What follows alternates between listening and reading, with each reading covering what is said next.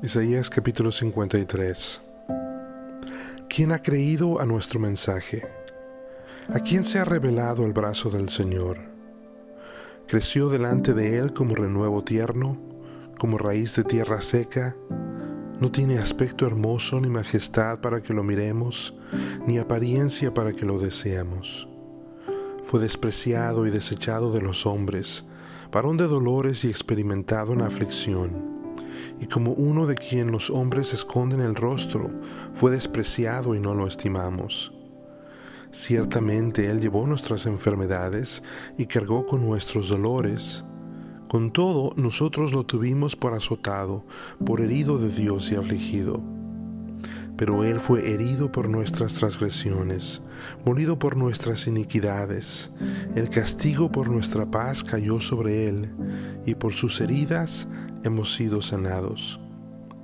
Todos nosotros nos descarriamos como ovejas, nos apartamos cada cual por su camino, pero el Señor hizo que cayera sobre él la iniquidad de todos nosotros. Fue oprimido y afligido, pero no abrió su boca. Como cordero que es llevado al matadero y como oveja que ante sus transquiladores permanece muda, él no abrió su boca. Por opresión y juicio fue quitado, y en cuanto a su generación, ¿quién tuvo en cuenta que él fuera cortado de la tierra de los vivientes por la transgresión de mi pueblo, a quien correspondía la herida? Se dispuso con los impíos su sepultura, pero con el rico fue en su muerte, aunque no había hecho violencia ni había engaño en su boca. Pero quiso el Señor quebrantarlo, sometiéndolo a padecimiento cuando Él se entregue a sí mismo como ofrenda de expiación, verá a su descendencia, prolongará sus días, y la voluntad del Señor en su mano prosperará. Debido a la angustia de su alma, Él lo verá y quedará satisfecho. Por su conocimiento, el justo, mi siervo, justificará a muchos y cargará las iniquidades de ellos. Por tanto, yo le daré parte con los grandes y con los fuertes repartirá despojos, porque derramó su alma hasta la muerte y con los transgresores fue contado. Llevó el pecado de muchos e intercedió por los transgresores. Hoy comenzamos una nueva semana en este recorrido, recorrido del agradecimiento a la adoración, de la oscuridad a la luz es la anticipación de una esperanza futura, sí, pero que tiene implicaciones presentes para nosotros hoy. Es un recorrido que nos va acercando poco a poco a la celebración navideña y su única respuesta adecuada para nosotros, adoración. Y es que hablábamos de la adoración la semana pasada, de nuestro problema de adoración, adoración distorsionada, pero también de la solución en la adoración misma la corrección de la orientación de nuestro corazón, de en qué o en quién ponemos nuestra esperanza. Es este proceso de restauración de la adoración en nuestra vida que nos lleva a buscar involucrarnos también en la restauración de todas las cosas, para que éstas y nosotros mismos podamos cumplir sus propósitos y darle la gloria a Dios que es debida a su nombre. Hoy entonces pasamos de hablar de la esperanza a considerar esta semana el amor. Y para eso regresamos al libro del profeta Isaías. Es un increíble capítulo que nos habla del corazón de Dios, el tema central del mensaje bíblico, el Evangelio. Es un pasaje que Dios utilizó para que Felipe pudiera compartir en el camino con un eunuco etíope de la obra y provisión de Dios. Era sin duda un pasaje difícil de entender y reconciliar, no solo para el pueblo de Dios, pero inclusive un misterio para los profetas. La idea de un Mesías, un Salvador y un Libertador, pero que a la vez iba a convertirse en siervo y sufriendo de la misma mano del Padre, quien estaba en sus planes el quebrantarle, era complicado. Por eso dice Pedro, acerca de esta salvación, los profetas que profetizaron de la gracia que vendría a ustedes, diligentemente inquirieron y averiguaron, procurando saber qué persona o tiempo indicaba el Espíritu de Cristo dentro de ellos, al predecir los sufrimientos de Cristo y las glorias que seguirían.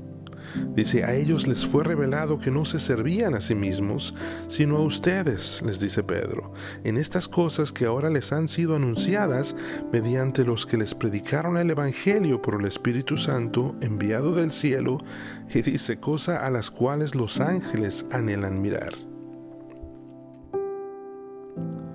Y es que la salvación de Dios se ve muchas veces en una manera muy diferente a como nos la imaginamos. Después de todo, ¿quién hubiera pensado que la salvación de Dios vendría de un pequeño pueblo, de un establo, de un pesebre y a través de un bebé, y luego de un siervo sufriente? Un siervo perfecto que era inocente, pero que vendría a llevar el pecado de los culpables.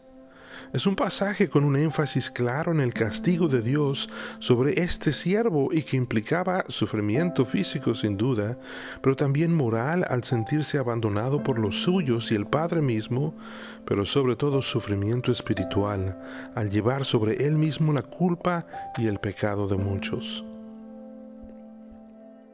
era un sacerdote intercediendo ante Dios por el pueblo y a la vez la ofrenda perfecta en nuestro favor y en nuestro lugar.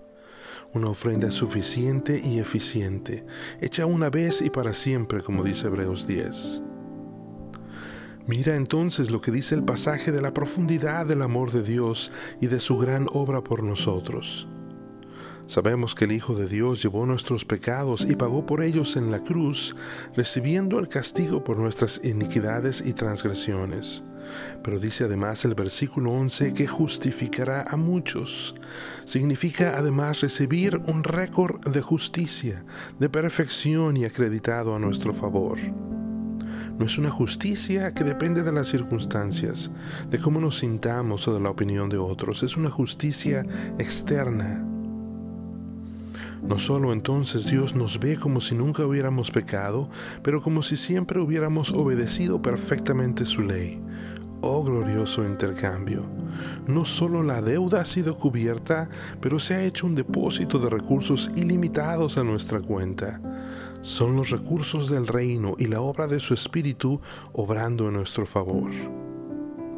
Por último, dice el versículo 10 que este siervo se entregó a sí mismo como esa ofrenda de expiación y por la cual dice verá a su descendencia.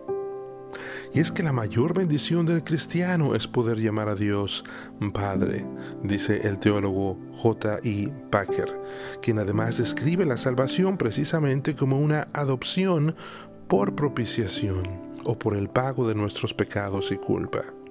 ¿Cómo no entonces responder en adoración ante esta gran obra de amor del Padre enviando a su Hijo y de nuestro Señor Jesucristo, quien, aunque existía en forma de Dios, no consideró el ser igual a Dios como algo a que aferrarse, sino que se despojó a sí mismo, tomando forma de siervo, haciéndose semejante a los hombres y hallándose en forma de hombre, se humilló él mismo, haciéndose obediente hasta la muerte y muerte de cruz. Por lo cual, dice también Filipenses 2, Dios también lo exaltó hasta lo sumo y le confirió el nombre que es sobre todo nombre para que al nombre de Jesús se doble toda rodilla de los que están en el cielo y en la tierra y debajo de la tierra, y toda lengua confiese que Jesucristo es Señor, para gloria de Dios Padre.